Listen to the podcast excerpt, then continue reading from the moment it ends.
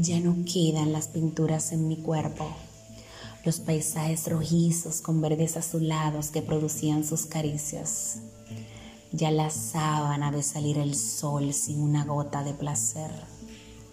Y como león hambriento que huele el pecado, toda una manada busca embestir a la presa, morderla, lamer su sangre hasta devorar sus huesos tiene el cuerpo de una hiena y el alma del cordero. La llave de su jaula la tiene entre sus dientes el pitbull que arrancó de una mordida en el cuello su corazón y sus arterias. Ahora la hiena camina sin el cordero y el pulpo ha entrado a sustituir en su cabeza ese vacío. Ha comenzado a vivir como el pez león por eso, en sus dientes y sus garras se producen venenos para mantenerlos alejados a todos. Pese a eso, la manada quiere embestirla. Está sorprendida que aún mordiéndolos con su veneno y con la jaula y el pitbull de por medio, quieren avanzar hacia ella. Ella no entiende el instinto suicida que ha comenzado a experimentar la manada? ¿Será que quieren alimentarse de la transformación impoluta que le produjo la ternura del pitbull?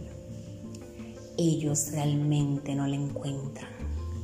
Está en ese lugar del recuerdo en el cual es difícil saber dónde comienza el amor y termina la agresión. Ella conoció al pitbull se parece a ella. Sabe que tiene gustos que no le cuenta a nadie, que ha sufrido grandes latigazos en su cuero, de esos que te cambian las preferencias. Juega como un operador sigiloso, dulce y compasivo. No sabe que la hiena lo sabe todo y aún así desea que siga mordiendo su carne, su alma y sus huesos.